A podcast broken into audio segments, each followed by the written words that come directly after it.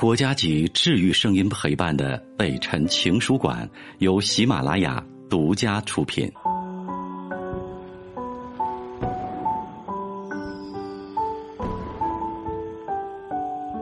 北辰的情书馆，这里有写给全世界的情书。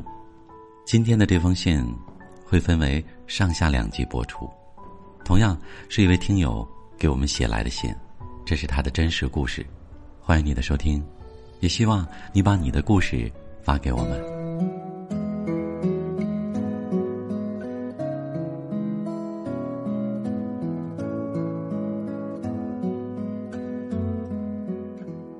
我感觉日子已经过不下去了，可能离婚对于我来说是最明智的选择，反正也没有孩子拖累。当我说出了离婚这两个字的第三天。我们就去街道把这事儿给办了。女人是我的大学同学，我们谈了三年恋爱，在一起又过了三年。只是有一个问题，离婚之后，她在没有找到新的住所之前，我们还得住在一起。自己想想都觉得搞笑。谈恋爱的时候，我们特纯洁，虽然彼此之间不止于牵手拥抱，但是同居这样的事情。压根儿就没敢尝试过，没想到，现在离婚了，倒赶了一趟新潮，过起了离婚不离家的日子。一室一厅的房子，两个不再是夫妻的男女住在一起，特别别扭。第一个晚上，我拿了一套卧具铺在了沙发上，第一夜睡得真舒坦，没有人在耳边唠唠叨叨的夜晚，真美呀。只是，如果我们家的沙发是布沙发就好了。这个木头沙发呀，让我在清晨醒来的时候脖子有点酸。到了洗手间的门口，听见里面有哗啦啦的水声。这个臭女人，不知道从什么时候养成的坏习惯：晚上睡觉前洗澡，早上起来以后还要洗澡。算了算了，反正我已经习惯了。我顺手拉开门就进去。我刚掀起马桶准备方便，没想到他竟然哇的一声狂叫了起来。这大清早的，也不至于见鬼了呀！叫什么叫？吓得我连尿都憋了回去。你，你没见我在洗澡吗？你是不是男人啊？有男人在女人洗澡的时候进来解手的吗？他掀开浴帘一只手用浴巾裹着身体，一只手指着我的鼻子开始训斥。你叫什么叫呀？咱们之间不还隔着浴帘呢吗？我能看到你什么呀？再说，又不是第一次你洗澡的时候进来接手，至于这么夸张吗？再说了，就你那身体，我都看了三年了，闭上眼睛都知道是什么样，值得我偷窥吗？切！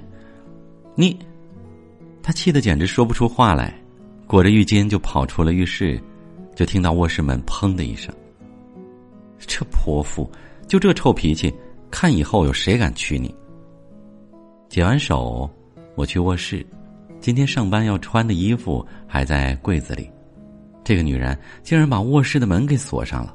我敲了半天的门，里面总算回了一句：“我在穿衣服。”算了，反正婚都离了，让让她吧。半个小时以后，她才出来，倒是衣着光鲜，唇红肤白。可惜，临出门时狠狠的瞪了我一眼，破坏了他的形象。也就是因为这半个小时，我上班第一次迟到。下班以后，我在大街上胡乱的溜达，消磨时间。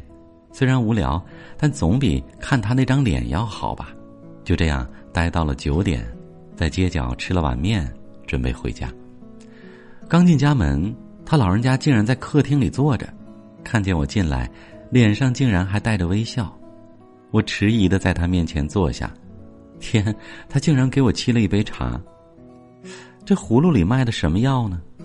我想到了一个词儿：笑里藏刀。今天啊，我仔细想了一下，咱们现在不是夫妻了。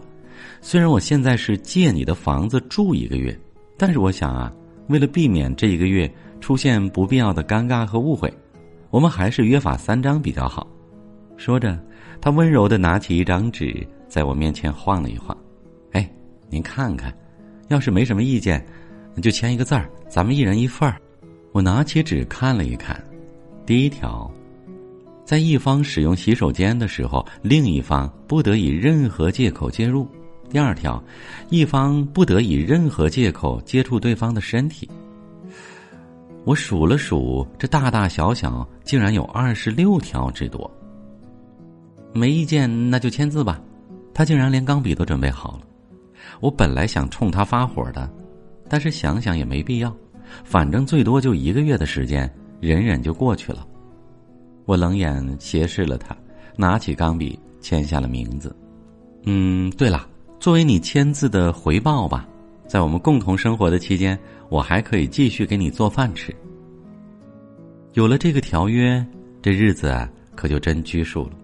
刚开始那几天，感觉做什么都被束缚着，并且我还继续的在外面晃悠着找吃饭的地儿，以为给我做饭我就吃啊，我就会感恩啊，美去吧你！我一个月都不吃你的饭，看我会不会饿死？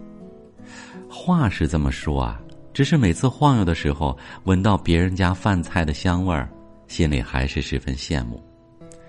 就这样，一个星期相安无事。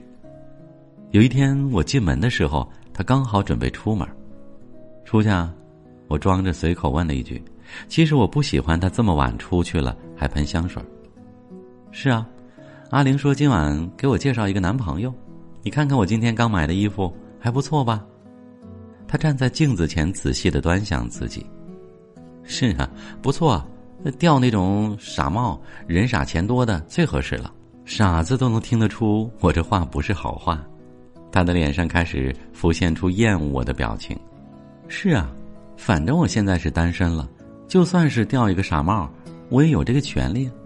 总会有珍惜我的人出现。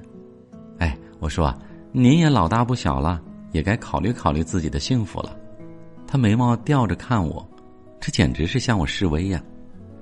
好吧，那我就祝你今晚就钓到一个金龟婿啊！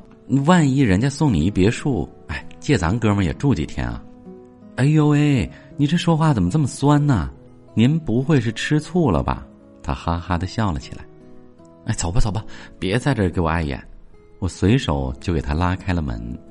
他斜着眼睛瞧着我，出门的时候对我哼了一声，砰的关上了门。没有人碍眼了，我开始自由的看球赛。只是这心里怎么这么烦躁呢？难道我真的吃醋了吗？我开始笑自己。怎么这么胡思乱想？这婚是我主动提出来离的呀。大概过去了两个小时，他回来了，而且在我面前走过的时候，我看到了他的脸色很差，他直接回卧室睡觉了，竟然连澡都没有出来洗。他心情不好的回来，我竟然心情好了，嘿嘿，你活该出去，我也乐颠颠的睡了下来。半夜里。我被他的一声尖叫惊醒了，刚想起来看看什么情况，就见他穿着睡衣冲了出来，跑到沙发上搂着我的脖子直发抖。怎么了？我拍拍他的背问。蟑螂，他一说这两个字我就明白了。这个女人虽然平时对我很凶悍，但是天生害怕小动物，什么蟑螂啊、老鼠啊、猫啊、狗啊等等等等。每次一出现，她都惊叫半天，害得我。特别喜欢狗的我，一直想养一只狗，根本就养不成。好了好了，别怕啊！我像往常一样的安慰他，进房间给他消灭。房间里四下找了半天，根本没发现蟑螂的影子，只得回来。我一坐沙发上，他又将我的脖子搂住，打死了吗？他脸上被吓出眼泪，不过在夜晚暗淡的灯光之下，却有那种梨花带雨一枝春的感觉。好了好了，打死了，别怕，快回去睡觉吧。明天大家还都上班呢。我骗了他，因为我知道，我如果说没有打死、没找到的话，肯定会被他逼着继续去找。那我们就都不要睡觉了。不，我害怕，我不回去睡。你忘记我们离婚了，而且你也破坏了我们约法三章中的第二条，你首先接触我的身体了。我语气冷冷的说。哼，叫你晚上出去钓傻子，看到蟑螂才想起我。他听到了这句话，呆了一下，咬着嘴唇说了声对不起，然后跑回了房间，又是砰的一声关门声。我呆坐了半晌，突然给自己一个大嘴巴。我睡在沙发上，但是一点困意都没有。隐约中，房间里传来他哭泣的声音。进去还是不进去？我有点犹豫。我又给自己一大嘴巴。是男人就进去。好了，今天的故事啊有点长，所以他到底进去没进去呢？接下来又会发生怎样令人啼笑皆非，或者是泪光盈盈的故事呢？记得收听明天的情书馆，我是北辰，明天见吧。我是北辰，再次感谢你收听了今天的节目。多多分享给你的朋友，也多在留言区互动，留下你的问题，我们会集中回复。祝你幸福。